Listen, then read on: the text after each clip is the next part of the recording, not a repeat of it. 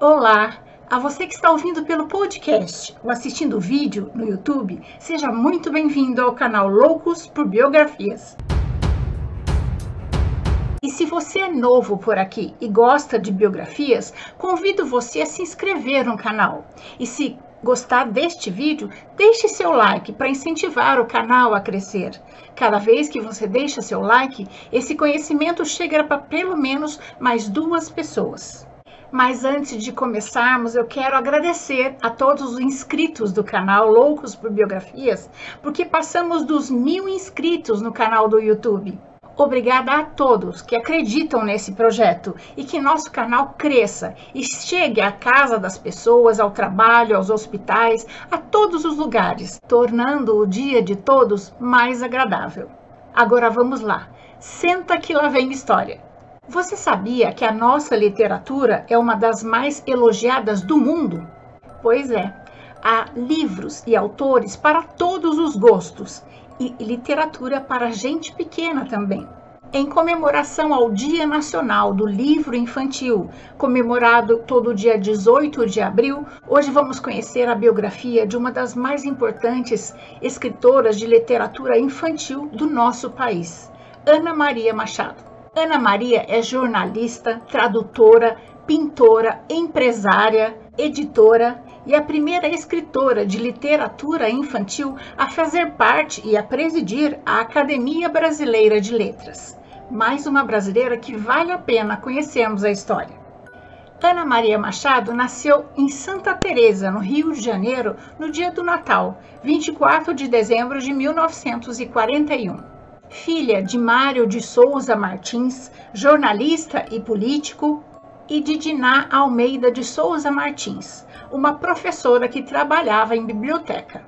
Sendo a mais velha de nove irmãos e depois seu pai se casou novamente e teve mais dois filhos, Ana traz na lembrança aquele barulho alegre das crianças correndo dentro de casa, todos falando ao mesmo tempo, essa algazarra tem uma carga afetiva muito positiva para ela. Ana Maria diz que o que faz uma criança ler é o exemplo de como a leitura pode ser agradável. Ela sempre ouvia histórias orais contadas por sua avó materna e por seus pais, com livros mostrando as ilustrações. E depois, ela, por ser a mais velha, também contava história para os seus irmãos menores. Enfim, ela leu e ouviu tantas histórias que uma hora as histórias começaram a transbordar e Ana Maria começou a escrever as suas próprias histórias.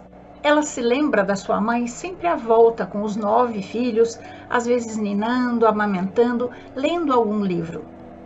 Seus pais mantinham na cabeceira um livro com marcações e sempre conversavam sobre o livro que estavam lendo. Como seu pai era chefe de redação, eles recebiam todos os jornais cariocas, porque ele tinha que ir para a redação de manhã já tendo lido todos eles. Esse ambiente leitor dava vontade a Ana Maria de ler também, e ela, aos quatro anos de idade, já conseguia pegar para o seu pai, pela diferença da letra, o jornal que ele pedia, e todos achavam uma gracinha e ela começou a ler naturalmente aos quatro anos de idade e se tornou uma leitora voraz.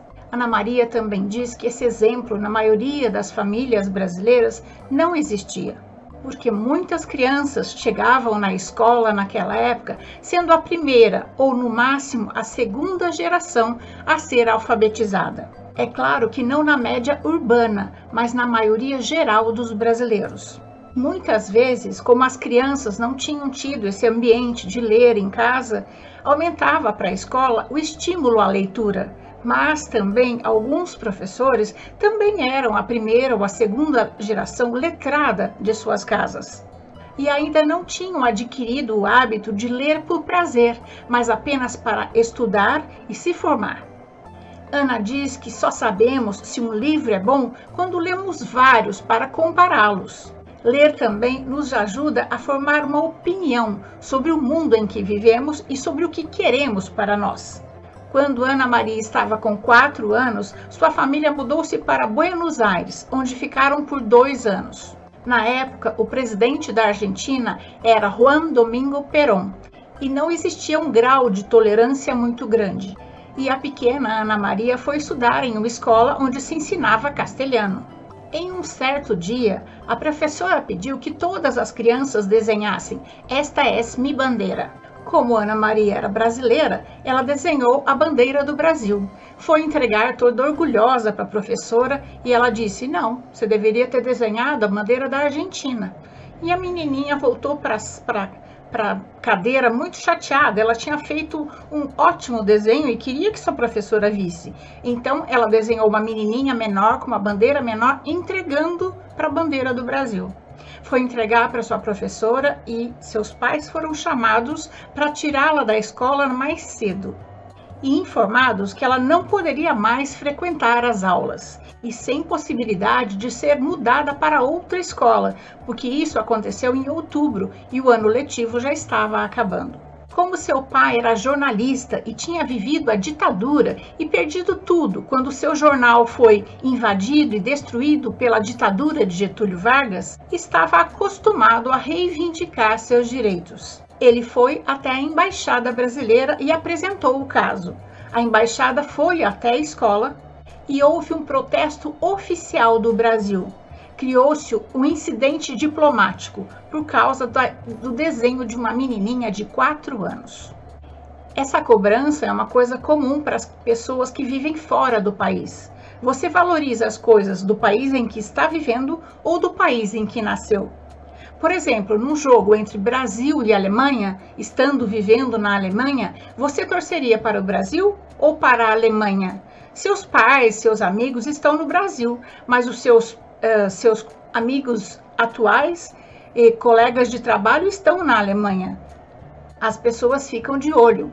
É complicada essa vivência. Na década de 60, Ana Maria estudou artes no Museu de Artes do Rio de Janeiro e no MoMA, em Nova York. Participou de salões e exposições individuais e coletivas no Brasil e no exterior como pintora.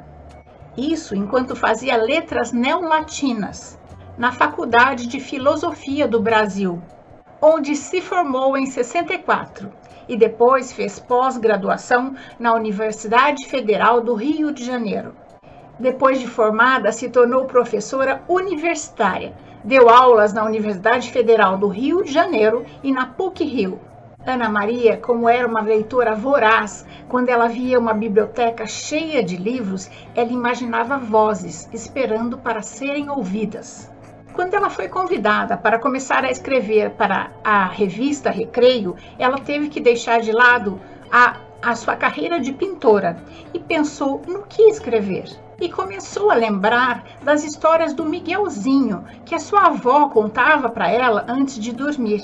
E ligou para sua mãe para saber se ela sabia dessas histórias. Sua mãe contou pela primeira vez que Miguelzinho era ela mesmo, sua avó contava as aventuras do dia dela, dando o nome de Miguelzinho.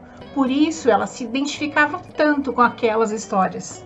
Então, Ana Maria resolveu que escreveria histórias que as crianças se vissem nelas, se identificassem com essas histórias. Como a única criança que ela convivia era o seu filho Rodrigo, então ela resolveu contar as coisas que o Rodrigo fazia. Anos depois, ela resolveu contar a história de sua avó e uma coisa que estava apertando seu coração: o fato de sua irmã Bia estar doente. Ao mesmo tempo, ela não queria falar sobre isso, era se expor de uma maneira biográfica que ela não queria. Aí ela juntou a história da sua avó com a, a história de sua irmã Bia. Foi assim que nasceu o livro Bisabia Bisabel, um dos seus livros mais traduzidos e mais premiado. Durante a ditadura militar, Ana Maria Machado fez parte do movimento de resistência dos professores. O AI-5 foi o ato institucional número 5, decretado em dezembro de 1968 ele era chamado de o golpe dentro do golpe, o ato institucional mais duro de todos. Ele foi decretado pelo então presidente general Arthur Costa e Silva. Os militares derrubaram a Constituição e isso acarretou na perda do mandato dos parlamentares, que eram contrários à ditadura. Houve intervenção nos estados e nos municípios e a suspensão das garantias constitucionais dos cidadãos, o que resultou na tortura, morte e desaparecimento de muitas pessoas que antes eram livres. Os artistas e intelectuais eram os mais vigiados, por terem opinião própria e poderem influenciar a opinião de outras pessoas. Ana Maria Machado, que militava contra a ditadura militar, acabou sendo presa e exilada, indo morar com seu marido Álvaro Machado e o seu filho Rodrigo, de três anos, na Europa em 1970. Foram inicialmente para Paris. E como seu marido era médico, era difícil para ele trabalhar de uma hora para outra no exterior ele precisava trabalhar por seis anos sem receber para depois ter o seu diploma válido para atuar como médico. Ana Maria então trabalhava em três lugares. Lecionava língua portuguesa na Universidade de Sorbonne, trabalhava numa biblioteca e na revista Elle, e a família ia tentando sobreviver. Nesse período, Ana ficou grávida do seu segundo filho, Pedro, e eles ficaram sabendo que na Inglaterra seria mais fácil Álvaro tra trabalhar como médico. Bastava que ele fizesse uma série de provas para validar seu diploma e depois tivesse um tutor durante um mês. E a família mudou-se para Londres, onde Ana trabalhou no Serviço Brasileiro da BBC. Nesta época, ela estava fazendo seu doutorado em Linguística e Semiologia na França. Ela ia uma vez por mês para Paris para conversar com o seu orientador, Roland Barthes. Quando seu filho mais velho, que anteriormente, quando eles moravam em Paris, estava falando francês, entrou numa escola em Londres e em poucas semanas foi se adaptando e aprendendo a falar o inglês britânico, Ana Maria, ao mesmo tempo, ficou orgulhosa e preocupada que seu filho esquecesse o seu idioma original, o português. Ela achou que era sua obrigação alfabetizar seu filho também em português. Ela tinha como vantagem o fato de estudar linguística e procurou na biblioteca algo relacionado à alfabetização leu um artigo que dizia que com muita frequência as primeiras palavras que as crianças aprendem nas diversas línguas estão inseridas no seu contexto afetivo. Mamã, mamá, papá, papai. Ela mesma, antes de sair do Brasil, tinha trabalhado com a alfabetização de adultos pelo método Paulo Freire, com operários de uma obra de construção civil e teve essa experiência de procurar palavras geradoras que fossem do universo da pessoa e juntar com outra e decompor em família de sílabas. As palavras que esses operários lhe trouxeram foram do seu dia a dia: tijolo, laje. E a primeira frase completa que um aluno fez que a emocionou demais foi: Tu luta, tu lê. Era um problema de vida. Não era tu lê, tu luta mas sim tu luta, tu lê. A partir daí, ela começou a ver com Rodrigo quais seriam as palavras dele. Então era o macaquinho de pelúcia, o cavalo que ele adorava, a vaca da, da fazenda dos pais de Ana, a banana que o irmão Pedro comia amassadinha. Ana então comprou uma cartolina, cortou em retângulos e começou a compor as sílabas daquelas palavras achou que deveria parecer uma brincadeira, então ela se sentava no chão para ficar na altura do Rodrigo e acompanhar o Pedro, que estava começando a engatinhar. E logo Rodrigo começou a compor palavras, montar outras e depois fazer frases inteiras. Ana ia anotando as frases boas para não esquecer. E aos poucos foi montando várias histórias que guardava. Foi nessa brincadeira que surgiram os personagens Mico Maneco e Mona Maluca. Em 78, quando Ana já estava de volta ao Brasil, ela tornou Mico Maneco uma série de livros didáticos que procura tornar a alfabetização um prazer. Ler lendo é uma aventura que fascina as crianças. Anos depois, quando Ana Maria estava autografando outro livro numa livraria, chegou um casal com um menininho de seis anos. com o mico maneco nas mãos para ser autografado por Ana Maria e contaram para ela uma história muito bonitinha.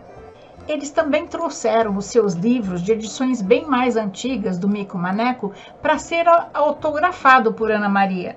E lhe contaram que eles se conheceram através dessa história. Eles estavam num barzinho é, com uma turma conversando e sem querer surgiu a história do Mico Maneco e os dois se aproximaram porque tinham lido essa história e se alfabetizado com elas. E anos depois eles se casaram e tiveram o filho que agora estava sendo alfabetizado com o mesmo livro. A tese de semiologia e linguística que Ana Maria Machado defendeu em Paris sob a orientação de Roland Barthes sobre a obra do escritor brasileiro Guimarães Rosa resultou no livro Recado do Nome, que ela publicou em 1976. Guimarães Rosa é outro orgulho para nós. Ele é um dos mais importantes escritores nacionais. Inclusive, o seu livro Grandes Sertões Vereda está entre os 100 livros mais importantes da literatura mundial. Não há quem faça uma universidade de letras, por exemplo, e não tenha lido este romance. Quando Ana Maria retornou ao Brasil em 1973, chefiou durante sete anos o setor de jornalismo do Jornal do Brasil de Rádio. Também trabalhou como jornalista no Correio da Manhã no Globo. Colaborou com as revistas Isto É e Veja e continuou escrevendo para a revista Recreio. Em 77, Ana Maria publicou seu primeiro livro infantil, Bento que Bento é o Frade, que é a história de uma menininha que não gosta que mandem nela e sai pelo mundo procurando um lugar que não precisasse obedecer. Nesse mesmo ano, recebeu o prêmio João de Barro com o livro História Meio ao Contrário. Com o sucesso dessa história, não parou mais de escrever. 79 foi o ano da criança na Unicef e muitas editoras que não publicavam livros infantis procuraram Ana Maria Machado para ver se ela tinha originais para serem publicados, e ela tinha vários. Nesse mesmo ano, Ana Maria Machado e Maria Eugênia Silveira fundaram a primeira livraria totalmente dedicada a livros infantis do Brasil, a Mala Sartes, que Ana dirigiu por 18 anos. No ano seguinte, deixou o jornalismo para se dedicar totalmente aos seus livros. Também foi editora, uma das sócias do Quinteto Editorial. Seu livro Menina Bonita do Laço de Fita, de 1980, retrata uma beleza pouco valorizada no Brasil naquela época. Essa história surgiu, como a maioria das histórias de Ana Maria, no seu contexto familiar. Ela tinha se casado em segundas núpcias com o músico Lourenço Baeta, do quarteto Boca Livre. Juntos tiveram uma filha que tinha acabado de nascer, Luísa. Luísa era muito mais branquinha que os seus dois filhos do primeiro casamento, Rodrigo e Pedro, porque o pai de Luísa é descendente de italiano. E ela teve a ideia de escrever sobre isso. Mas escrever sobre uma menina branquinha já existia inúmeras histórias de princesas branquinhas de olhos azuis de contos de fadas. E a maioria das crianças brasileiras não era assim. E resolveu escrever uma história diferente, mais parecida com as crianças brasileiras. Assim surgiu a história de Menina Bonita do Laço de Fita. Uma história engraçada que Ana Maria conta é que quando ele esteve em visita a uma escola no México, um garotinho levantou a mão e lhe perguntou: Quantos anos a senhora tem?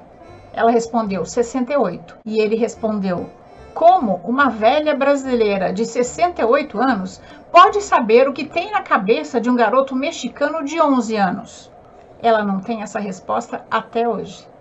Ana Maria Machado recebeu inúmeras homenagens, prêmios nacionais e internacionais, entre eles três jabuti. O prêmio Casa de las Américas de Cuba, que ela ganhou com o livro infantil De Olho nas Penas em 1980, foi importante para ela porque ele, ela colocou esse livro para concorrer na categoria Livros em Geral e não na categoria infantil, para ver se tinha aceitação e ganhou o prêmio. Isso deu a ela a certeza de que a nossa literatura nacional estava sendo muito bem feita e poderia concorrer em qualquer categoria. Em 2000, Ana Maria recebeu o maior prêmio de literatura internacional, considerado o Prêmio Nobel da Literatura Infantil Mundial, o Hans Christian Andersen. Quem tem uma chancela dessa é uma referência internacional. Ana disse que quando recebeu o prêmio não era mais ela, ela sentia como se estivesse tocando o hino nacional, era todo o Brasil. Um ano depois, recebeu o maior prêmio nacional, o Machado de Assis, da Academia Brasileira de Letra, do conjunto da obra. A Academia Brasileira de Letras tem 40 membros que ocupam suas famosas cadeiras. Quando um deles morre, abre uma vaga. Aí, o escritor que estiver interessado pode se apresentar e concorrer a esta vaga. A única coisa que é exigida é que ele tenha publicado um livro e seja brasileiro. Ser aceito na Academia Brasileira de Letras é como subir num pódio. Ana Maria Machado está entre o seleto grupo de escritores brasileiros que ocupa uma dessas 40 cadeiras. Ela também foi eleita para presidir a academia no biênio de 2012 e 2013. Ana Maria tem mais de 100 livros publicados, entre eles romances, ensaios e principalmente literatura infanto-juvenil, que somam mais de 23 milhões de livros vendidos só no Brasil.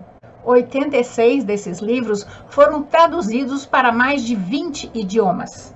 Tanto os bichos como as crianças das histórias de Ana Maria Machado têm um tom de liberdade e rebeldia, ao mesmo tempo, insistem na alegria e na delícia de viver. Por isso, muitos dizem que Ana Maria Machado foi herdeira do gênero Emília de Monteiro Lobato.